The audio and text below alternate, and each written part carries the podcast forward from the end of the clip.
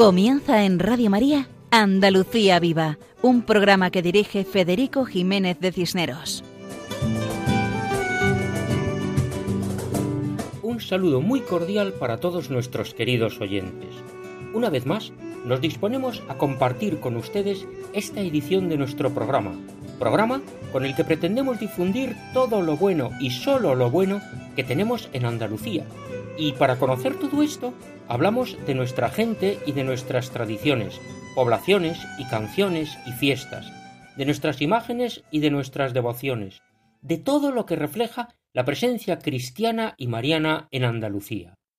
Como habitualmente hacemos, comenzamos encomendando a Dios a todos nuestros oyentes y pedimos por el alma de los miles de víctimas de la pandemia, por los enfermos y sus familiares, para que Dios acoja con misericordia las almas de las víctimas y conceda la fortaleza necesaria para seguir adelante a todos los demás. Hemos comenzado el curso académico con grandes dificultades. Tengamos esperanza y confianza en poder transformar las contrariedades en oportunidades. Apoyémonos en Dios en primer lugar y en la familia también. Que el amor, característica esencial de la familia, esté siempre presente y que en la oración familiar, además de la petición, expresemos el agradecimiento. Pedimos especialmente por los alumnos y por sus padres, primeros educadores de sus hijos, por los profesores, por los educadores, por todos los que trabajan en los centros de enseñanza, por los que realizan las tareas más olvidadas muchas veces, pero que son imprescindibles para que funcionen. Por ejemplo, por las personas que se ocupan de la limpieza y del mantenimiento y del papeleo administrativo.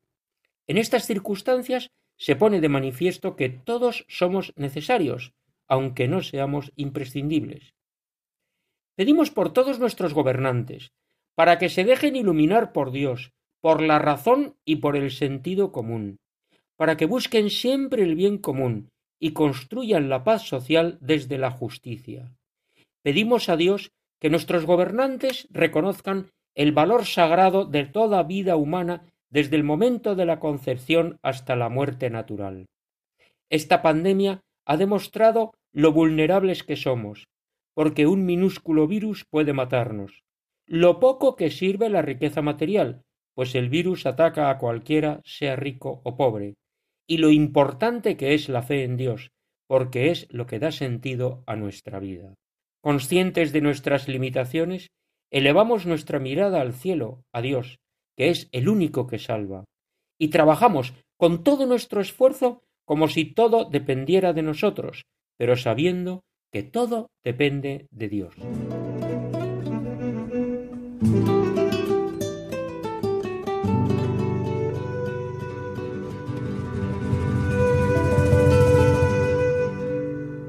Esta noche contamos con la colaboración de María José Navarro, de Lola Ocaña, de Ramón Gómez, de Paco Fabián y de Juan José Bartel. A todos ellos les damos la bienvenida y agradecemos su participación. Y en nombre de todos ellos reciban los oyentes un saludo muy cordial de corazón de quien les habla Federico Jiménez de Cisneros. Pueden contactar con nosotros a través del correo electrónico con la dirección andaluciaviva@radiomaria.es. La primera parte de nuestro programa de hoy está dirigida al Beato Lolo, ya que se ha celebrado la misa del centenario en Linares, provincia y diócesis de Jaén. Después pasamos a la segunda parte del programa de hoy, en la cual hablaremos de otro centenario, el de la Legión Española, muy vinculada a la imagen procesional del Cristo de la Buena Muerte en Málaga. En tercer lugar, hablamos de la diócesis de Huelva y contamos algunas de las cosas que se han hecho frente a la epidemia del coronavirus. En cuarto lugar, escucharemos la canción Soy afortunado, interpretada por Paco Fabián. Y finalmente, Juan José Bartel nos acerca a la población de Villanueva de San Juan, en la provincia y diócesis de Sevilla. Todo esto en nuestro programa de hoy titulado Andalucía Viva dentro de la programación de Radio María. Adelante, siempre adelante. En programas anteriores hemos dedicado parte de ellos a hablar del Beato Lolo, de Manuel Lozano Garrido, el periodista beatificado hace diez años y cuyo centenario se celebra este año 2020. Es un ejemplo para los periodistas y en esta ocasión escuchamos una crónica de la apertura del centenario con la voz de Lola Ocaña de la Oficina de Medios de Comunicación del Obispado de Jaén. Adelante. El pasado 5 de septiembre se cumplían 100 años del nacimiento a la vida en la fe del beato Manuel Lozano Garrido, Lolo, día elegido por la diócesis de Jaén para dar comienzo a los actos conmemorativos de su centenario. Periodista, miembro de Acción Católica, adorador nocturno, acompañante y consejero, enfermo y ciego. Los perfiles del beato son muchos, pero todos enraizados en Cristo Eucaristía, de donde emanaba su fuerza y su esperanza. Pocos minutos después de las doce de la mañana daba comienzo la celebración de la solemne Eucaristía en la Basílica de Santa María de Linares, donde un mismo día, de hace cien años, recibió las aguas del bautismo el Beato Lolo. El obispo de Jaén, don Amadeo Rodríguez Magro, presidió la celebración concelebrada por una treintena de sacerdotes de la diócesis.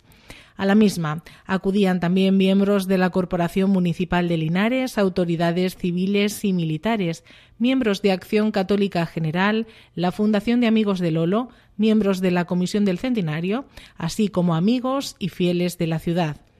El prelado jiennense evocaba en la homilía la figura del Beato, subrayando ese amor de Dios que le llevó a vivir una vida de fe y de entrega a los demás, a pesar de su enfermedad degenerativa y de sus numerosos dolores. Manuel Lozano llegó a ser, como afirma el Papa Francisco, un santo de la puerta de al lado. Don Amadeo comenzaba su predicación afirmando que en este acto de memoria y de fe evocamos a una criatura de Dios acabada y bien acabada. Lolo, explicó el obispo de Jaén, es un modelo de imagen y semejanza divina. Y es que Manuel Lozano Garrido vivió en Cristo Jesús, la esencia de su vida tiene olor de santidad. Escuchamos al obispo de Jaén. En todo mostró la afirmación completa de Pablo sobre lo que significa la vida en Cristo. Vivir en Cristo es haber sido crucificado con Él. Es evidente, como lo demuestra su biografía espiritual, que estuvo crucificado con Cristo. Pero no solo lo estuvo en la enfermedad, sino también y sobre todo viviendo cotidianamente una existencia de seguimiento que no está marcada por hechos y circunstancias externas, en la que se van grabando gradualmente las bienaventuranzas que en su caso y en la vida de Lolo resplandecen en su corazón con el más fino, el más fino espíritu. Vivió la santidad reflejando siempre las bienaventuranzas. Durante el credo, el prelado se dirigió hasta la pila bautismal de la Basílica de Santa María, donde el beato tuvo la puerta de entrada a la vida cristiana y desde allí hizo la profesión de fe. Antes de concluir la celebración eucarística, don Amadeo impartía a todos los presentes la bendición apostólica con indulgencia plenaria para aquellos que, habiendo confesado y comulgado, recen por las intenciones del Santo Padre y las necesidades de la Iglesia se abría el pasado 5 de septiembre en la diócesis de Jaén un tiempo dedicado a la figura del Beato Lolo, para darlo a conocer, para promover su santidad y para recordar a este hombre cuya vida de entrega, abnegación, sufrimiento físico y vivir cristiano le hicieron llegar a los altares. Qué hermosa la idea de que Jesús vivo y presente en la Eucaristía era su fuerza para hacer frente a todas las adversidades. Que el Beato Lolo nos conceda unir nuestras vidas a Jesucristo. Entre sus múltiples facetas destaca la de periodista. Escribió un decálogo que escuchamos con la voz de Lola Ocaña nuevamente. Adelante. En el centenario del nacimiento del beato Manuel Lozano Garrido, Lolo, recordamos el decálogo del periodista que él mismo escribió. 1. Da gracias al ángel que clavó en tu frente el lucero de la verdad y lo bruñe a todas horas. 2. Cada día alumbrarás tu mensaje con dolor, porque la verdad es un ascua que se arranca del cielo y quema las entrañas para iluminar, pero tú, cuida de llevarla dulcemente hasta el corazón de tus hermanos. 3. Cuando escribas, lo has de hacer de rodillas para amar, sentado para juzgar, erguido y poderoso para combatir y sembrar. 4. Abre pasmosamente tus ojos a lo que veas y deja que se te llene de savia y frescura el cuenco de las manos, para que los otros puedan tocar ese milagro de la vida palpitante cuando te lean. 5. El buen peregrino de palabra pagará con moneda de franqueza la puerta que se le abre en la hospedería del corazón. 6. Trabaja el pan de la limpia información con la sal del estilo y la levadura de lo eterno, y sirve la troceada por el interés, pero no le usurpes al hombre el gozo de saborear, juzgar y asimilar. 7. Árbol de Dios, pídele que te haga roble, duro e impenetrable al hacha de la adulación y el soborno, pero con tu frente en las ramas a la hora de la cosecha. 8.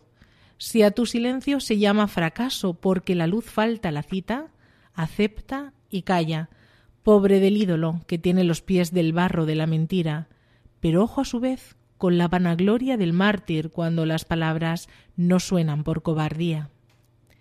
9. Siégate la mano que va a mancillar, porque las salpicaduras en los cerebros son como sus heridas, que nunca se curan. Y 10. Recuerda que no has nacido para prensa de colores, ni confitería, ni platos fuertes. Sirve mejor el buen bocado de la vida limpia y esperanzadora, como es en la era de la posverdad cobra un papel fundamental para el periodismo y la comunicación la figura del periodista Manuel Lozano Garrido, de Lolo. El beato periodista de Linares escribió este decálogo sobre el que apoyar el buen periodismo.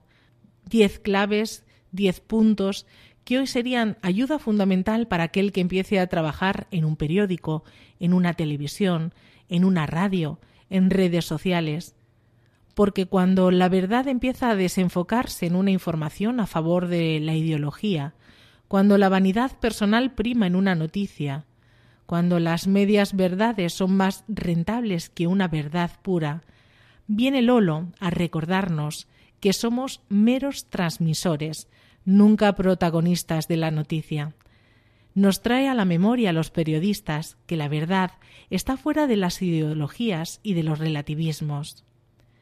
El Beato Lolo nos recuerda, sin cortapisas, que los verdaderos periodistas sirven a la verdad por encima de cualquier cosa, incluso y sobre todo por encima de sus ganas de brillar. Invito a todos los periodistas a leer y hacer vida el Decálogo de Lolo. Feliz aniversario. Formidables consejos que pueden ayudarnos a todos, tanto a los periodistas como a los que no lo sean.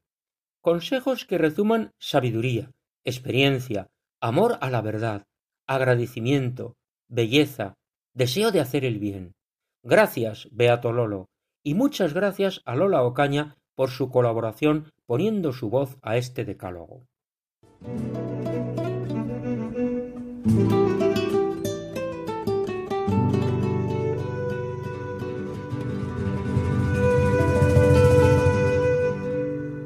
Precisamente ayer se celebró el centenario de la Legión Española, fundada el 20 de septiembre de 1920 por el entonces teniente coronel de infantería don José Millán Astray.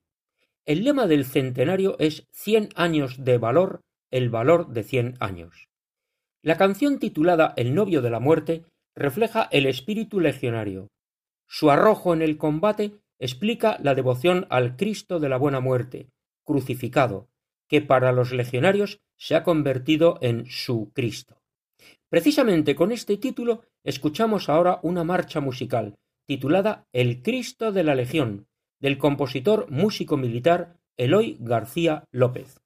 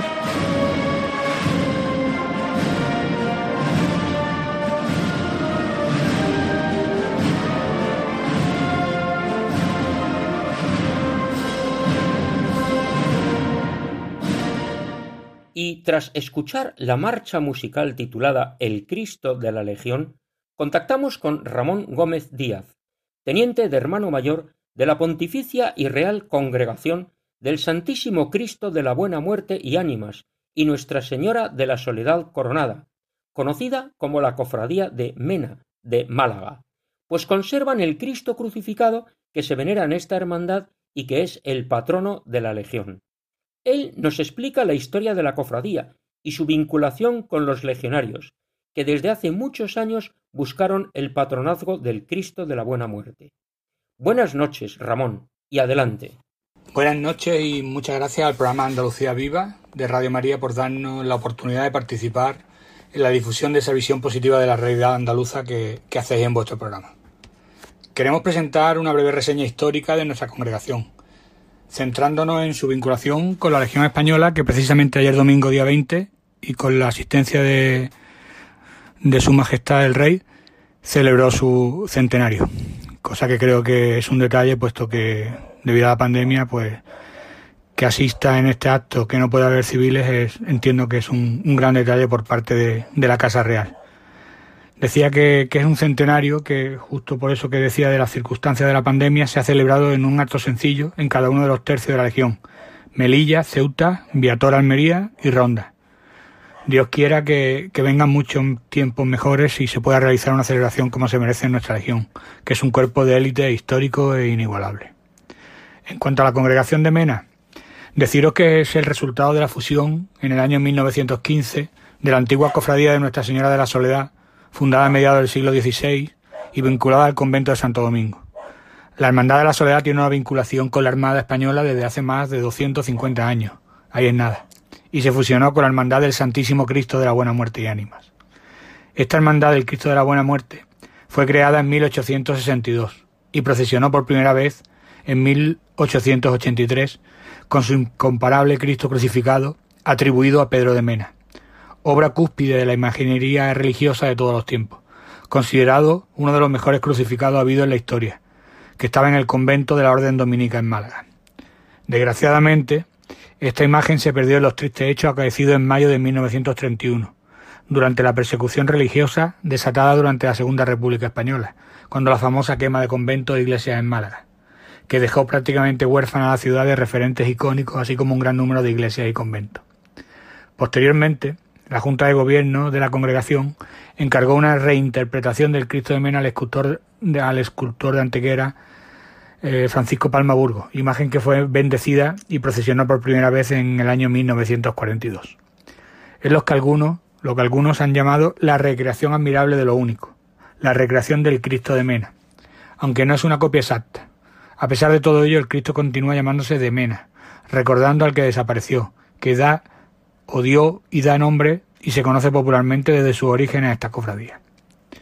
En cuanto a la vinculación de la congregación con la Legión Española que, que nos solicitáis en este programa, deciros que desde el año 1928 la Legión es una pieza clave más de la congregación. Con motivo de una visita de los mandos del recién creado tercio de extranjeros procedente de la guerra de África a Málaga, que no dejaba de ser una ciudad puerto de desembarco de tropas y sobre todo de heridos de la guerra de África, existe un acercamiento de aquellos militares con, los directivos de Mena, provocando una petición para que el Cristo de la Buena Muerte fuese protector de la Legión. Esta solicitud fue muy bien recibida en el seno de la cofradía y su junta de gobierno, y las tropas militares comienzan su participación desde ese año en la, en la procesión. Pero no fue hasta el año 2000, año en que el entonces arzobispo castrense de España, Monseñor José Manuel Estepa, aprobó el decreto de nombramiento de protector oficial de la Legión Española al Santísimo Cristo de la Buena Muerte y Ánimas, siendo general jefe de la Brigada de la Legión Rey Alfonso XIII, don Enrique Gomariz. De esta manera se unía los lazos de la vinculación de la Legión con Mena de manera oficial definitivamente. Es en el año 1931 cuando los caballeros legionarios realizan la primera guardia de honor al Santísimo Cristo de la Buena Muerte, hasta nuestros días, en los que en la actualidad dicha guardia de honor comienza el sábado de pasión y dura hasta la tarde del miércoles santo. De esa manera el pueblo de Málaga puede admirar la portentosa imagen serena del crucificado de Palmaburgo, colocado en su túmulo frente a la recia, enérgica y, a la vez sobre imagen de los gastadores de la Legión que hacen turnos rotatorios cada día para mantener esa guardia de honor a su Cristo. La popularidad de la Legión en Málaga es inconmensurable y por ende la cofradía se ha visto influenciada en cierta forma o hasta tal punto que muchos malagueños llaman al titular el Cristo de los Legionarios, cosa que no tiene que preocupar en absoluto a la congregación, puesto que en cada cuartelamiento de legionarios sabéis que existe una réplica de la imagen, la cual preside todos los actos que se celebran en estos emplazamientos y lo que es más importante, es entronizado antes de cada acto, lo cual le da el valor que corresponde al protector de la legión, que es el Cristo de la Buena Muerte. Y eso como dice un viejo congregante, viejo entre comillas, pero que lo es, que a la sazón es mi padre, no es más ni menos que crear devoción. Todo el mundo ya conoce las inmensas colas que, cada día de Semana Santa se producen en Málaga para poder hacer visita al Cristo y observar devotamente la sobriedad de la Guardia de Honor comentada. Uno de los momentos en los que se manifiesta esta devoción militar es cuando se realiza el traslado y posterior entronización del Cristo en la mañana del Jueves Santo, con un acto en la esplanada de Fray Alonso de Santo Tomás en la que el Cristo sale a hombro de los caballeros legionarios hasta que es entronizado en su trono procesional para hacer estación de penitencia por las calles de Málaga en la tarde-noche del Jueves Santo. La mayoría de los periódicos destacan cada año en sus portadas del Viernes Santo a la congregación, algo que evidentemente no es una casualidad, puesto que miles de personas se congregan en el puerto para ver la llegada de las tropas o el traslado del crucificado, o bien por la noche durante la procesión, que la legión desfila marcialmente detrás del trono, sin perder de vista a su protector, entonando, como no puede ser de otra manera, continuamente el novio de la muerte, entre el calor y los vítores de, de los malagueños. Y esa devoción que se hace extensiva a todos los ciudadanos se demuestra en múltiples ocasiones con visitas de legionarios, de foráneos, de, amigos, de cofrades de otras ciudades, que se acercan durante el año a la capilla de Mena a título particular realmente para depositar flores a los pies del Cristo de Palma. Deciros que en nuestros columbarios se da sagrada sepultura a, la ceniza de aquellos caballeros legionarios que desgraciadamente mueren en acto de servicio en la actualidad o fallecen por, por vejez simplemente y que lo solicitan para descansar, esperando la resurrección de los muertos ante la imagen de su Cristo legionario. Y todo ello sin dejar atrás nuestra obra social, siempre dirigida por nuestra autoridad eclesiástica, en este caso nuestro director espiritual, que con él de la mano colaboramos con tanto con Cáritas Parroquial, con la Hermanita de la Cruz, con la Hermana Filipense, con todo aquel que llama a la puerta necesitado, y podemos echarle una mano sin dejar atrás, evidentemente, la colaboración con el economato social, denominado aquí en Málaga Fundación Corinto, que algunas cofradías pusimos en marcha hace ya unos años, donde ayudamos a familias necesitadas a la compra de aquellos productos de primera necesidad que una familia necesita. Para finalizar, o para ir finalizando, hay momentos puntuales, históricos y repetibles como cuando con motivo de la Jornada Mundial de la Juventud celebrada en Madrid en 2011 y con la presencia del Papa Benedicto XVI, el Cristo de nuestra congregación estuvo en la Catedral Castrense casi una semana. Se celebró un triduo y los caballeros legionarios también allí hicieron su guardia de honor a su Cristo. Posteriormente, tuvo lugar la procesión por las calles de Madrid tras el Vía Cruz y el Santo Padre, yendo esta congregación como representante de la diócesis castrense como expresión de la vinculación de nuestra congregación de Mena con la Legión. Posteriormente, en el año 2015, celebramos el centenario de la congregación, esa fusión que hubo allá por el año 1915, como os dije, donde llevamos a nuestros titulares a la Catedral de Málaga para un triduo y posteriormente una procesión de gloria con ambas imágenes en el trono del Santísimo Cristo de la Buena Muerte, acondicionado para, para poder llevar a ambas imágenes. Y por último, y, y no menos importante, o casi lo más importante, en el año 2016, la coronación canónica de Nuestra Señora de la Soledad, presidida por el obispo de Málaga, don Jesús Catalá, y por el cardenal don Fernando Sebastián, quien fuera obispo de Málaga. Fueron madrinas del acto las hermanas de la Cruz, de la Cruz, con las que también nos une una fuerte vinculación, y de padrino actuó la Armada Española, estando presente el almirante de la flota, que tras la majestuosa coronación ambas instituciones realizaron su ofrenda a Nuestra Señora de la Soledad. Por último, deciros que esta Junta de Gobierno decidió organizar una banda de música, donde en la actualidad tenemos más de 120 músicos entre escuela y propia banda, con un altísimo nivel desde el momento de su creación, y que debe ser considerada, como no, una obra social también ya que a los jóvenes y niños se les enseña primero a ser congregantes, a tener devoción a nuestros sagrados titulares y, como no, pues se les enseña música, de cara a poder hacer efectiva esta banda cada vez con más, con más nivel. Con todo esto me gustaría terminar y no quisiera irme sin dejaros esta oración al Cristo de la Buena Muerte realizada por el maestro Manuel Alcántara, fallecido hace escasos años y fiel devoto de nuestro Cristo, recitado por él mismo con los sones del novio de la muerte de fondo. Entiendo que es un momento sublime que puede ser un gran broche final a todo lo dicho. De modo que hasta aquí nuestra breve resumen de la congregación y la vinculación con la Legión. Muchas gracias, buenas noches y que Dios les bendiga. Al Cristo de la Buena Muerte no se le piden cosas para el trayecto, sino para el final. Ante cualquier crucificado o ante cualquier dolorosa con siete puñales en la panoplia del corazón, Solemos alzar rogativas para el camino, pero al Cristo de la Buena Muerte se le hacen peticiones para la llegada.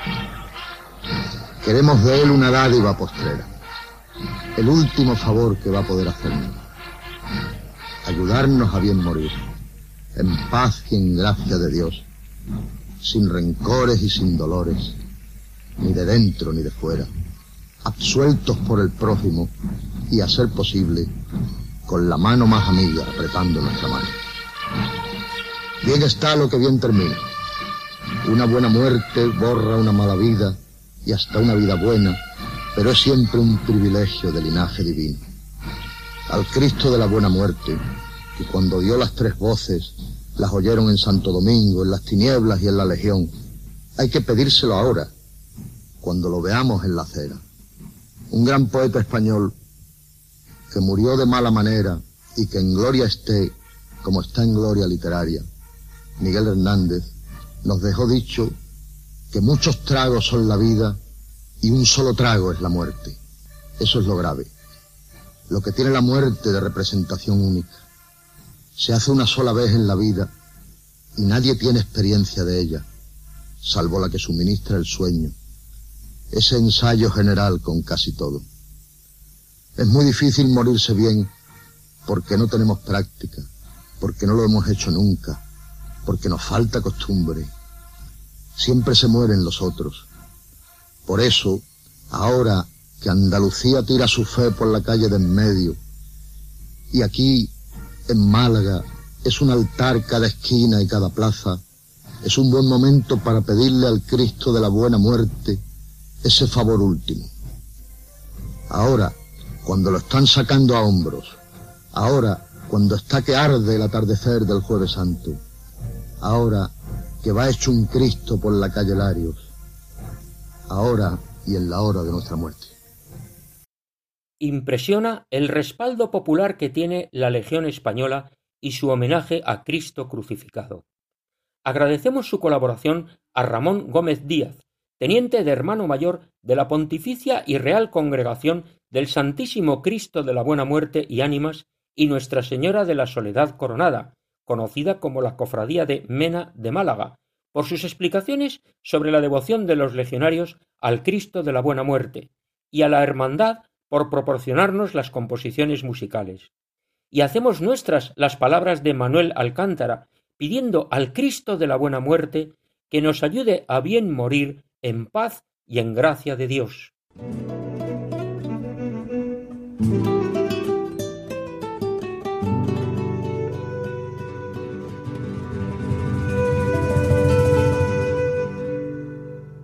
En esta pandemia del coronavirus, la Iglesia ha destacado en toda España en la lucha para frenar la pandemia.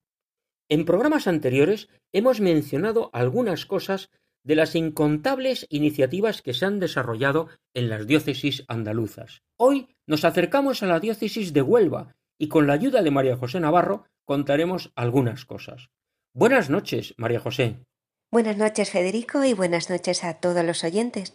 Comenzamos con Caritas. Caritas Diocesana responde ante la crisis del coronavirus para seguir acompañando y ayudando a las personas más vulnerables. Las Caritas parroquiales y Caritas Diocesana identificaron las necesidades humanas y materiales que tiene nuestra provincia, tanto de voluntariado como de material sanitario y de protección, alimentación y productos de primera necesidad con el fin de poder dar respuesta a las necesidades de las personas más afectadas y con mayores dificultades. Pidieron la colaboración de todos en este nuevo escenario de empobrecimiento para hacer frente y colaborar con este nuevo reto que nos plantea la situación de incertidumbre que estamos viviendo. De esta manera ha realizado la obra asistencial y de ayuda que caracteriza su misión. El Servicio de Orientación Familiar ofreció su asistencia durante el confinamiento. Lanzó una campaña para recordar que, aunque no sea presencialmente, continuaba activo, con todo su equipo a disposición de quien necesite y solicite su ayuda a través del teléfono, ofreciendo acompañamiento psicológico, jurídico y espiritual. Es un trabajo importante, pues las medidas de confinamiento han ocasionado problemas personales y familiares que orientación familiar ha procurado superar. Los maristas, fieles a su misión de acompañar a niños y jóvenes. Desde el centro marista se han facilitado medios tecnológicos a los alumnos que no contaban con ellos para que pudieran seguir tanto las clases online como todas las actividades pastorales. De igual forma, se puso a disposición de la universidad la impresora 3D y los materiales necesarios para poder fabricar viseras de protección para los sanitarios de Huelva, entregando en varios hospitales todo el material de laboratorio del que se disponía, guantes, mascarillas y gafas de protección, sumando el material realizado por parte de voluntarios de la agrupación Buena Madre que se entregó a Caritas Diocesana para su reparto entre usuarios y colectivos más desfavorecidos. Las Madres Agustinas de Huelva realizaron viseras con impresora 3D. Las religiosas aprovecharon la máquina impresora de 3D con la que cuentan en el colegio para la actividad extraescolar de robótica para imprimir viseras que, una vez montadas con el frontal de acetato, se ofrecieron al personal sanitario que las necesitaba. Mascarillas para el personal sanitario. Por su parte, las hermanas de la Caridad de Santa Ana fabricaron mascarillas.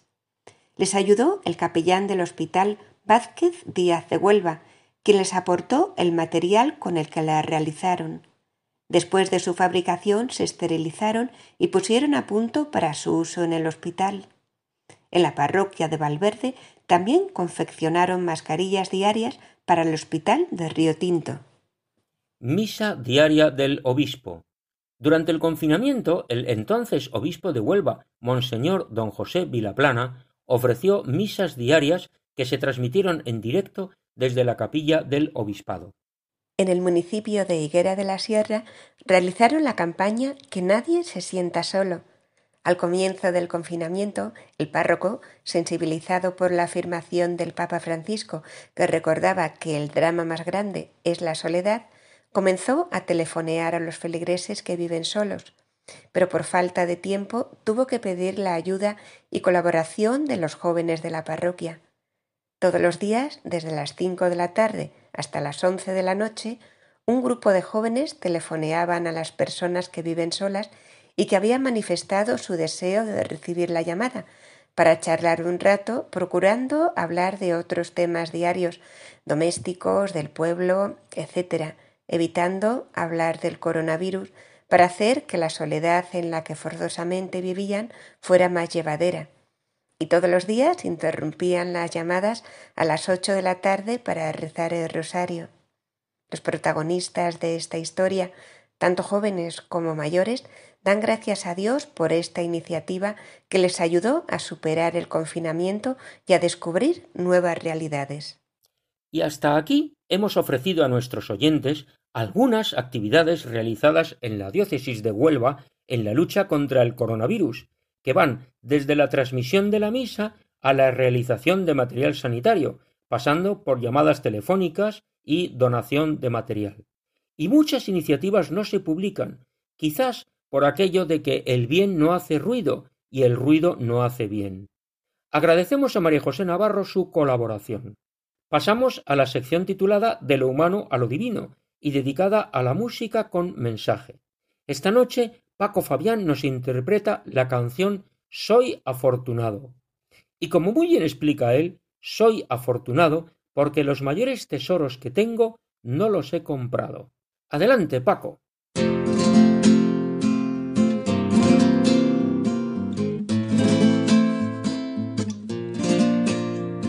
Y amigos de Radio María. Como siempre, muy buenas noches.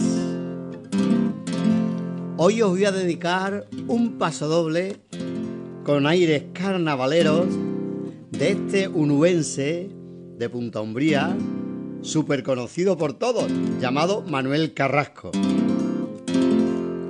Este tema, Soy afortunado, rebosa de valores positivos tanto que acaba diciendo, soy afortunado porque los mayores tesoros que tengo no los he comprado. Con esto ya está dicho todo. Aquí os lo canto.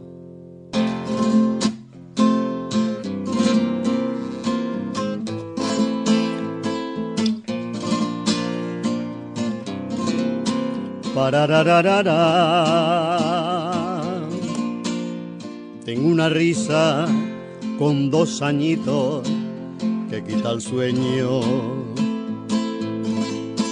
Un pucherito lleno de familia que alimenta el alma. Un ladrido en la azotea, sin excusas me acompaña. Un recuerdo clavadito en la pared, que mis miedos los espanta tengo un amor, tengo un amor, que por mis huesos se dejó su corazón. Tengo otro amor, tengo otro amor, que peina cana y se apellida igual que yo. Tengo un sueño, que ni un pirata ni un gobierno va a romperlo. Tengo un amigo que me acompaña al infierno y tengo un beso de madrugada que ilumina el alma. Mi compañerita sin ti, todo me falta, un vino, una puesta de sol, un fandango de camarón, que no soy un pobre porque no tenga dinero, no tiene que ver, soy afortunado. Porque los mayores tesoros que tengo no los he comprado. Agradecemos a Paco Fabián la interpretación de la canción Soy afortunado. Y al escucharla nos damos cuenta de lo importante que es ser agradecido, agradecer las cosas que tenemos y sobre todo agradecer los detalles de los demás, agradecer a Dios todo y agradecer las cosas que son expresión de amor, de entrega, de cariño. Esta canción es toda una invitación a ser agradecidos. En la sección dedicada a los lugares con nombre religioso titulada Nombres cristianos, en esta ocasión Juan José Bartel nos acerca al municipio sevillano de Villanueva de San Juan, en la diócesis y provincia de Sevilla. Esta población está situada en la Sierra Sur de Sevilla y cerca de Osuna. Adelante, Juan José. Hola, amigos de Radio María. En nuestro recorrido por las poblaciones andaluzas con nombre cristiano, nos adentramos hoy en la localidad de Villanueva de San Juan, un municipio de la provincia y diócesis de Sevilla, situado en la Sierra Sur, cerca del pico más alto, el Terril. Al estar enclavada en las estribaciones de la Sierra Sur, el municipio de Villanueva de San Juan se encuentra rodeado de una zona montañosa con paisajes de singular belleza y espectacularidad, con puntos de observación, como el Tajo del Cirineo, que permite observar desde una considerable altura el curso del río Corbones y el embalse de la Puebla de Cazalla. Los Tajos, desde cuya altura se divisa toda la población, el Cerro Alto, punto más elevado del término situado en la confluencia con el término de la población de Algámitas, y el Cerro de la Atalaya, que debe su nombre a la creencia de que en su cima existía un punto de observación militar de la banda morisca en la época de la Reconquista. Hay constancia de que esta zona estuvo habitada en el Paleolítico, pues se han encontrado restos de hachas y otros objetos de piedra que dan prueba de ello. Parece ser que habitaron unas cuevas o grutas que se encuentran muy cerca del pueblo, las del Sislillo, en la finca de la Albina y otras del Peñón de Algámitas. También hay constancia de la época de la dominación romana por los restos de objetos de barro, tejas, vasijas, etc., y algunas monedas del imperio, que fueron hallados en lugares como la Laina. Esta zona estaba en la que se conoció como la Banda Morisca, zona situada entre los reinos cristianos y los musulmanes, y que dio lugar a la creación de un núcleo urbano, seguramente con carácter militar, dada su proximidad con el pueblo de Pruna, donde existía un castillo y muy cerca también el cerro de la Atalaya. En el año 1562, el rey Felipe II concede el ducado de Osuna a don Pedro Girón de la Cueva, que era quinto conde de Ureña, y con él comienza una nueva etapa de la historia, no sólo de esta comarca de Osuna, sino de toda la parte de Andalucía que domina el mencionado duque. Es bajo el dominio de esta casa ducal de Osuna cuando se erige su parroquia, primero en ayuda de la correspondiente a la, a la colegial de Osuna, y ya más tarde con un carácter independiente.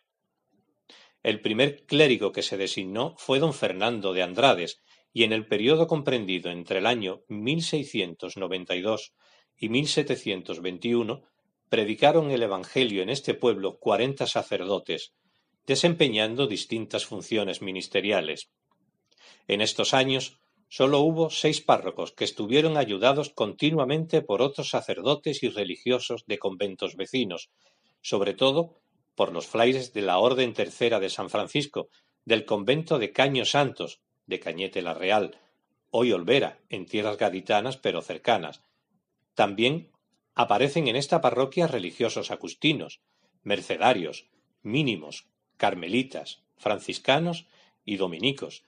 Estos últimos debieron tener una influencia decisiva a la hora de elegir el patronazgo de la Virgen del Rosario.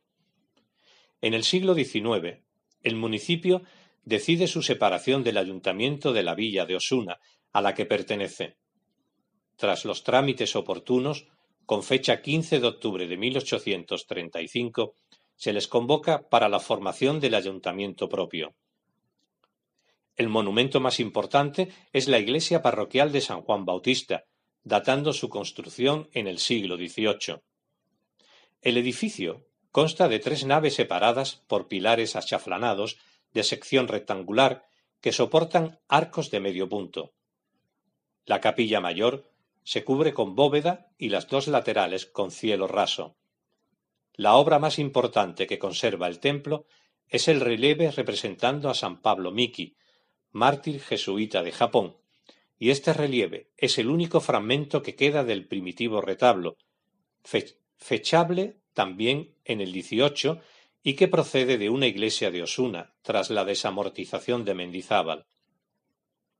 La figura de San Pablo Miki proviene, como decíamos, de la Casa de la Compañía de Jesús en Osuna, que a mediados del siglo XVIII fue enviando distintas obras a todos los pueblos de alrededor, entre ellos a la Puebla de Villanueva, antigua denominación de Villanueva de San Juan, a la que enviaron ornamentos, cálices sagrados, retablos, dos imágenes de santos, dos campanillas de altar, un par de manteles, dos candeleros, palios y sagrarios. Todas estas obras y objetos permanecieron en la iglesia hasta los años treinta del siglo XX. En agosto de 1936, la iglesia fue saqueada e incendiados todos sus objetos, salvo la figura de San Pablo Miki, al estar colocada en alto en el arco toral de la iglesia. Esta figura se la conoce entre los habitantes del municipio con el nombre de El Arriero, debido a las lanzas que sobresalen de la figura. La escultura presenta los siguientes rasgos iconográficos. El martirio fue realizado en una cruz. Aparece lanceado por dos lanzas a la manera japonesa. Está ataviado con hábito largo y con su mirada hacia arriba, al cielo, mirando a Dios. Los santos de mayor devoción en el pueblo son la Virgen del Rosario y San Juan Bautista. La fiesta mayor del municipio es la celebrada en honor del patrón San Juan Bautista, que tomando como referencia el 24 de junio, cuenta con tres días de duración, en el que se organizan diversos actos culturales, conciertos musicales y competiciones deportivas. En la Semana Santa destacan el Vía Crucis con el Santísimo Cristo de la Buena Muerte y la procesión de la Virgen de los Dolores desde mediados del siglo XX. El domingo de resurrección se celebra la fiesta del huerto, en el que se representa en la plaza de la iglesia un huerto, un corral con animales, se engalana la calle adyacente con vegetación y se planta en el centro de la plaza un árbol con un espantapájaros representando a Judas. Durante este día se desarrollan diversas actuaciones culturales y musicales, se subastan los productos de la huerta y los animales, y se finaliza con la quema del Judas. Esta fiesta ha alcanzado gran popularidad, registrando gran afluencia de visitantes. En abril o mayo, en función de las fechas en que caiga la Semana Santa, se celebra la romería en honor de la patrona del municipio, la Virgen del Rosario, en el puente de los Seis Ojos y en la zona recreativa del río Corbones, aprovechando el trazado de la antigua carretera El Saucejo Villanueva de San Juan. Pero es el 7 de octubre de cada año, día de la fiesta de Nuestra Señora del Rosario, cuando se celebra el Día de la Patrona de Villanueva de San Juan con una procesión en su honor, imagen de especial cariño que en el, en el 2012 fue nombrada alcaldesa perpetua de la villa.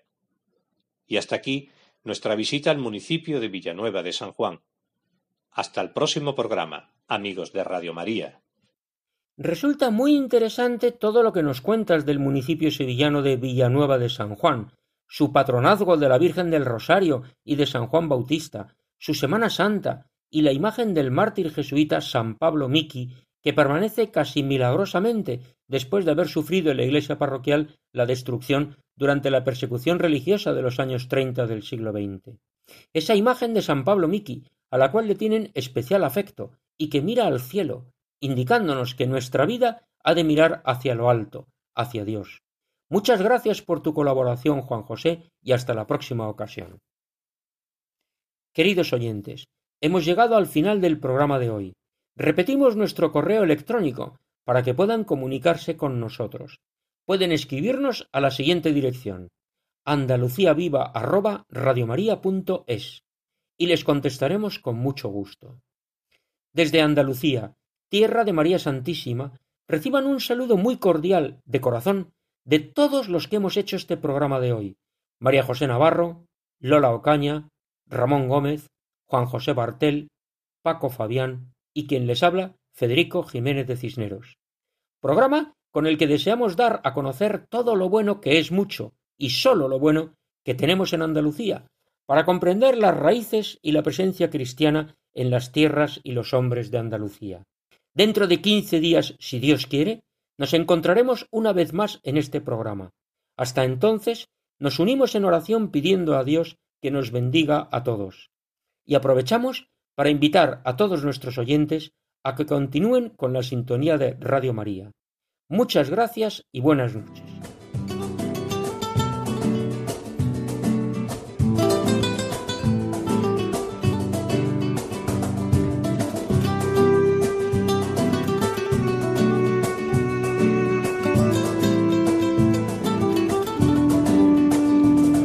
Han escuchado en Radio María Andalucía Viva, un programa dirigido por Federico Jiménez de Cisneros.